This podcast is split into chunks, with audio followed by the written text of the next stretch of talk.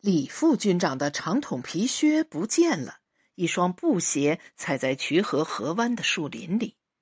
那天在渠河渡口，马直他们听到枪声，都以为是李副军长开枪自杀了。可是走到近处，一行人都愣住了。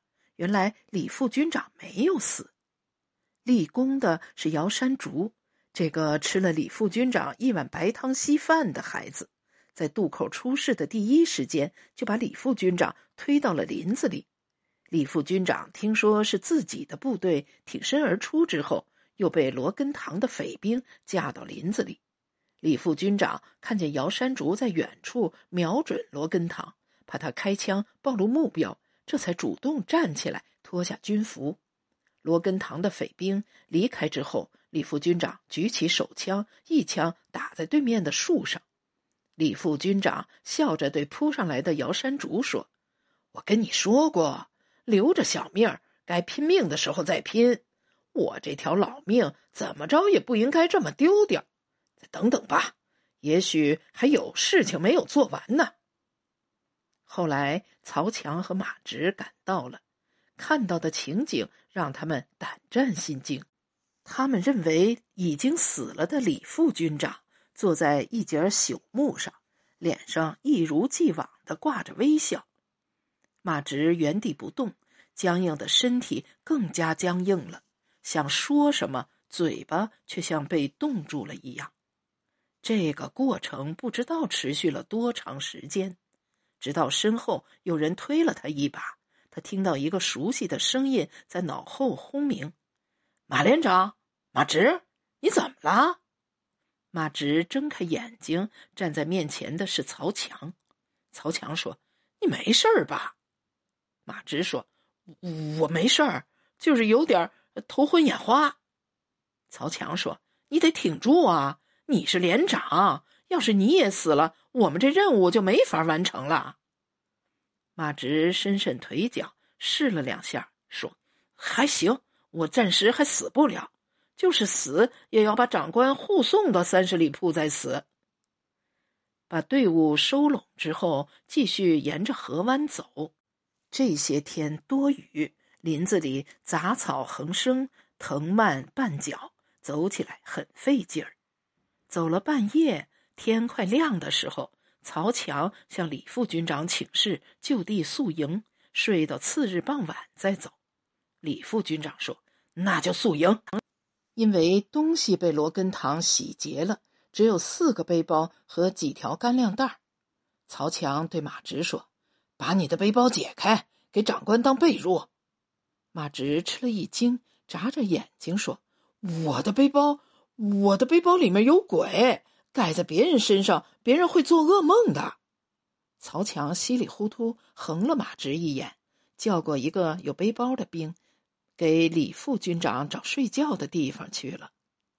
河湾的树林里，潮湿的空气夹杂着泥土的腥味儿，蚊虫个头大，叮人是一声不响。马直知道，林子里不仅有蚊虫，还有蚂蟥，少不了蛇和蜈蚣。这些东西对于马直来说有等于无，他丝毫不在意他们的进攻。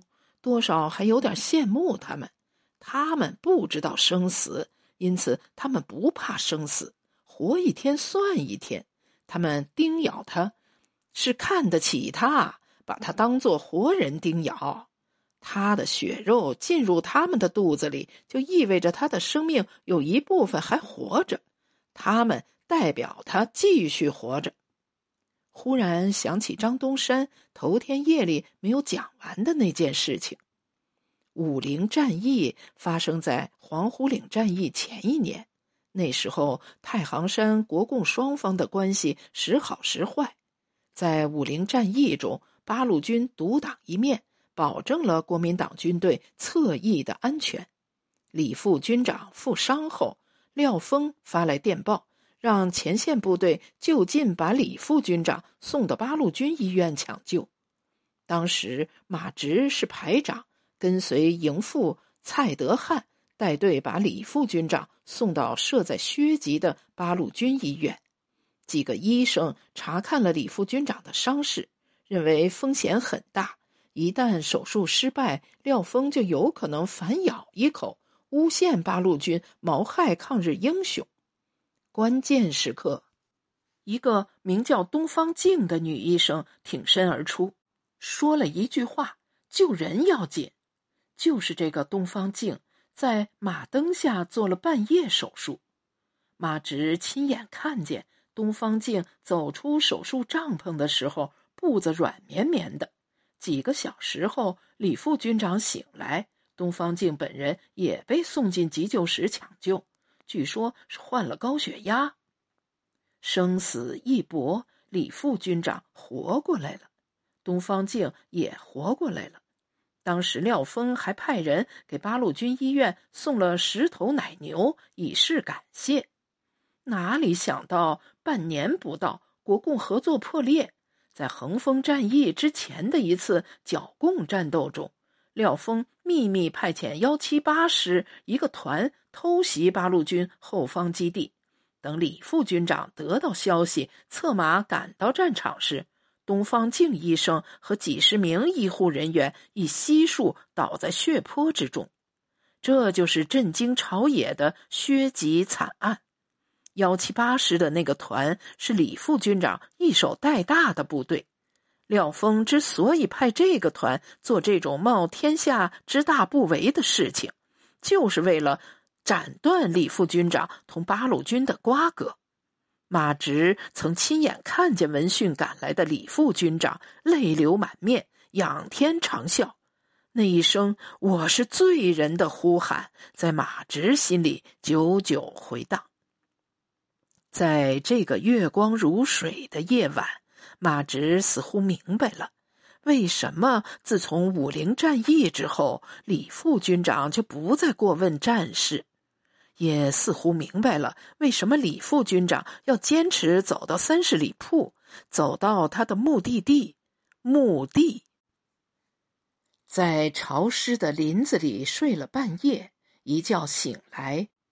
马直看见一轮红日悬挂在远处，树林里像是撒了一地金沙，到处涌动着玫瑰的颜色。枝头上鸟雀喳喳，好像在搞什么庆典活动。鸟叫把马直的战斗欲望激活了。他坐起来，揉揉眼睛，发现不远处一棵树的枝桠上，两只肥硕的鸟正在交头接耳。他试探着向那两只鸟接近，刚走了两步，腿一软，栽倒在地上。不知道过了多久，他又在鸟鸣声中睁开眼睛。那两只鸟并没有离开，而是瞪着眼睛看着他，好像向他挑衅似的。他运了运气，想站起来，可是双腿拒不配合，他只能以匍匐的低姿向那棵树前进。让他感到愤怒的是，他已经运动到树下了，扔一颗石头就能打中鸟的翅膀。可是那两只鸟还是无动于衷，还在起劲儿的唱着他们的歌。马直听不懂那歌，可是他听懂了他们的口气，他们在嘲笑他。他伸出手指，想从地上抠一块石片儿。只要有一块三厘米大小的石片儿，它就能准确的削断鸟的翅膀，甚至有可能一石二鸟。然后在树林架起一堆篝火，把这两只鸟烤了。李副军长一定不会独自享用，他至少可以分到一只翅膀。他终于找到了一块半个鸡蛋大的石块。他屏住呼吸，把石片举到眼前，从他的瞳仁到石片，再到树上的鸟，三点构成一条直线。他慢慢的绷紧了腿，绷紧了胳膊，收起了小腹。他把浑身的力量都调动起来，集合在右手的拇指和食指上。他只有一次机会，只能成功，不能失败。好，现在。一切都准备就绪了，可以行动了。他的手在颤抖，胳膊在颤抖。他长长的出了一口气，又深深的吸了一口气。预备，放。可是就在这个“放”字刚刚跳上嗓门的时候，他的手突然停在空中。他眼前的手，曾被楚尘夸奖过的手和手指，就像几节肮脏的朽枝，散发着霉味儿，狰狞的扭曲着。眼前一黑，他感觉地面突然抖了一下，倾斜起来。他迎着倾斜的地面扑了上去，不过他的脸还没有挨上地面，就被人抱住了。马直清醒过来。已经是两天以后的事情了。渡口事件发生后，曹强调整了行军路线，改成走大路。只走了半夜，发现远处的村庄红旗招展，隐隐听到唱歌的声音。曹强分析那是解放区，赶紧指挥队伍再回到河湾的林子里。在曹强看来，河湾的林子似乎与世隔绝，是最安全的行军路线。这两天，马直始终处在被动行军状态，一会儿有人架着他，一会儿有人扶着他，一会儿自己走，走着走着就一头撞上前人的后背。那场雨来得突然，谁也想不到秋天会有这样的大雨。曹强高兴的大喊：“跑步前进，跑步前进！这么大的雨，不会有人出门，不会撞上鬼。”别人跑，马直也跟着跑，只是经常有人推他一把，或者拉他一把。跑啊跑，他感觉他的胳膊长了翅膀，他的脚上安了弹簧，他的身体在雨中腾空。不知道跑了多久，他发现自己已经躺在一棵树下。张东山给他端来一只碗，他喝了一口，没啥味道。张东山说：“连座，你再喝两口，这是鱼汤。”他吃了一惊：“鱼汤？从哪里弄来的鱼汤啊？”张东山说：“连座，你太吓人了，这两天都是游魂似的，胡言乱语。”走路也是迷迷瞪瞪的，你清醒了吗？他又喝了两口鱼汤，感觉鱼在他的肚子里摇头摆尾，他也像鱼一样使劲的晃着脑袋，想把脑袋里面乱七八糟的东西晃出来。晃了一会儿，睁开眼睛，蒙在眼前的迷雾逐渐散开，他看见下午的阳光照在林子里。密密麻麻的山水画，一块挨着一块。他动动腿脚，缓缓的屈起双腿，突然一跃而起，刷刷几步齐步走，走到李副军长面前，抬臂敬了个礼：“报告长官，我清醒了，我压根儿就没有喝醉。”李副军长不动声色的看着他说：“很好，很好，曹副官。”你再看看，他到底清醒了没有？曹强拎着一把手枪走到马直面前，咔嚓一声卸下弹夹，把子弹一粒一粒的退下来，摊在手心送到马直面前，问：“几颗啊？”马直说：“七颗。”曹强对李副军长说：“这疯子确实清醒了。”李副军长说：“好，那就好。”马直抬头看看天，又低头看看地，问曹强：“这是怎么回事啊？这两天发生了什么呀？”曹强嘿嘿一笑，说：“什么也没有发生。我们离三十里铺越来越近了，过了红布镇就是。李副军长说他的墓地在那里，他要去找他的墓地。”马直怀疑自己的神经又错乱了。惶恐的看着李副军长，李副军长抽着空烟斗说：“他说的对，到了三十里铺，你们就各奔前程；当然，不到三十里铺，你们也可以各奔前程。”马直说：“哦，我明白了。我们……”